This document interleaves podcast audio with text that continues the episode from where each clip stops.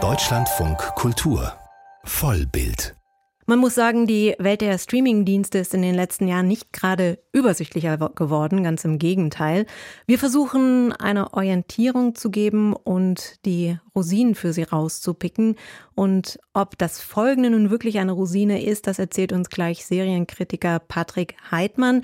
Aber zumindest hat die Serie Spy Master schon einige Lorbeeren eingefahren, darunter auch bei der diesjährigen Berlinale.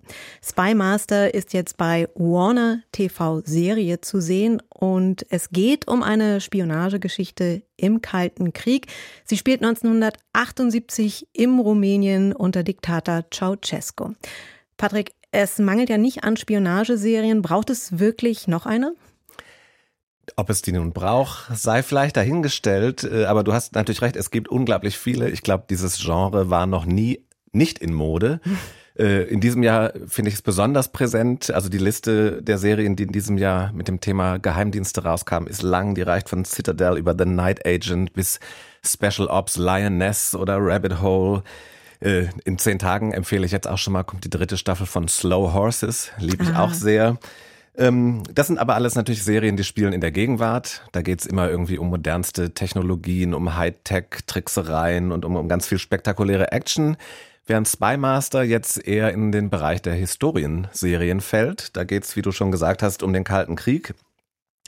Das ist ja seit The Americans auch ein Trendthema und wir hatten ja auch Deutschland 83 oder Cleo, das ist das ähnliche. Bisschen weniger realistisch, aber es geht immer um die Geschichte des 20. Jahrhunderts und hier nun, ähm, ja, geht es um das Jahr 1978 und das ist alles insgesamt mehr John Le Carré als James Bond, aber schon sehenswert. Spy Master ist eine rumänisch-deutsche Koproduktion und spielt in Rumänien, ja, aber auch in Deutschland, richtig? Genau, es geht zwischen Bukarest und Bonn fröhlich hin und her. Ausgedacht haben sich die Serie die rumänische Autorin Adina Sadeanu und ihre deutsche Kollegin Kirsten Peters und äh, im Zentrum ihrer Geschichte steht äh, Victor Godeanu, das ist ein rumänischer Geheimdienstagent, äh, hohes Tier und rechte Hand von Ceausescu, mehr oder weniger. Und dessen Aufgabe ist es, in Bonn zu verhandeln über den äh, Aus Rauskauf von Deutsch-Rumänen äh, durch die BRD. Ähm, aber er ist nicht, wie man glauben könnte, richtig staatstreu, sondern hat zu Hause florierenden Handel mit Schmuggelwaren, äh, ist Spitzel für, die, für den KGB, fängt dann in Bonn auch noch eine Affäre mit einer westdeutschen äh, Bundesministeriumsangestellten an und eigentlich ist aber sein Ziel, überzulaufen zu den Amerikanern. Und das ist dann der Hauptplot, obwohl er zu Hause noch eine Tochter hat und auch eine Frau, obwohl die Ehe ist schon ein bisschen, ähm, ja, liegt da nieder. Aber jedenfalls, er will rübermachen zu den Amerikanern und damit fängt die Serie dann auch an, wie er zum ersten Mal Kontakt aufnimmt zu seinem US-Counterpart. Wir haben ja gerade Annette Hess gehört, die über Deutsches äh, Haus geredet hat und die sehr, sehr viel für die Serie recherchiert hat. Also in Teilen geht es da wirklich sehr dokumentarisch zu, obwohl es natürlich eine Fiktion ist. Bei Geschichten, die in der Vergangenheit spielen, ist das ja immer die Frage, wie historisch korrekt geht es denn zu? Wie historisch korrekt geht es in dieser Serie zu? Ich würde sagen, es geht relativ korrekt zu. Also auf jeden Fall geht es hier gar nicht darum, das irgendwie zu überzeichnen oder Geschichte neu zu deuten, irgendwie à la Bridgerton eine Utopie aufzuzeichnen, sondern es geht tatsächlich um die wahrhaftige Zeit 1978. Die Camp David-Verhandlungen äh, sind da immer präsent. Geht also um den Frieden im Nahen Osten und auch schon im Vorspann werden ganz viele Fakten und Daten eingeblendet, sodass man weiß, worum es hier geht.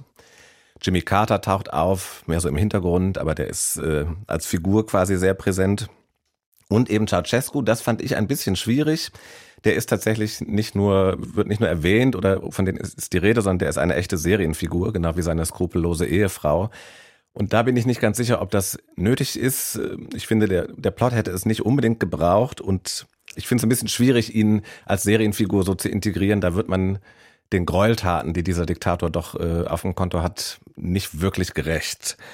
Aber davon abgesehen äh, finde ich die Serie wirklich äh, sehr überzeugend gibt einen kleinen Nebenplot noch um eine ägyptische Hausangestellte, der ist vielleicht ein bisschen wenig ausgebaut. Aber was dieses ganze Geheimdienstdings, jeder betrügt jeden, äh, man wird ständig beschattet, niemandem kann man trauen, was das angeht, ist es schon richtig spannend, muss ich sagen. Und der Hauptdarsteller vor allem, der ist definitiv eine Klasse für sich. Der Hauptdarsteller Alex Sicariano, ähm, den, der Name wird vermutlich vielen noch nicht sagen. Wer ist denn das eigentlich? Ja, er ist, glaube ich, tatsächlich viel zu unbekannt, was ich sehr bedauerlich finde.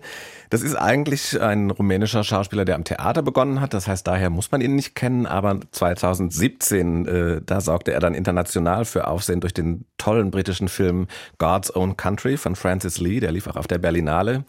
Das ist für mich äh, eine der bemerkenswertesten äh, schwulen Liebesgeschichten, die ich in den letzten zehn Jahren so gesehen habe. Da spielte er einen rumänischen Wanderarbeiter, der auf einer Schafsfarm in Yorkshire auftaucht und sich da in den Farmer verliebt. Und wer diesen Film gesehen hat, glaube ich, der vergisst Alex Zaccheriano nicht so schnell. Und äh, danach war er auch noch in anderen englischsprachigen Produktionen zu sehen, hat meistens Gangster gespielt, in Baptiste einer Serie oder auch in Happy Valley.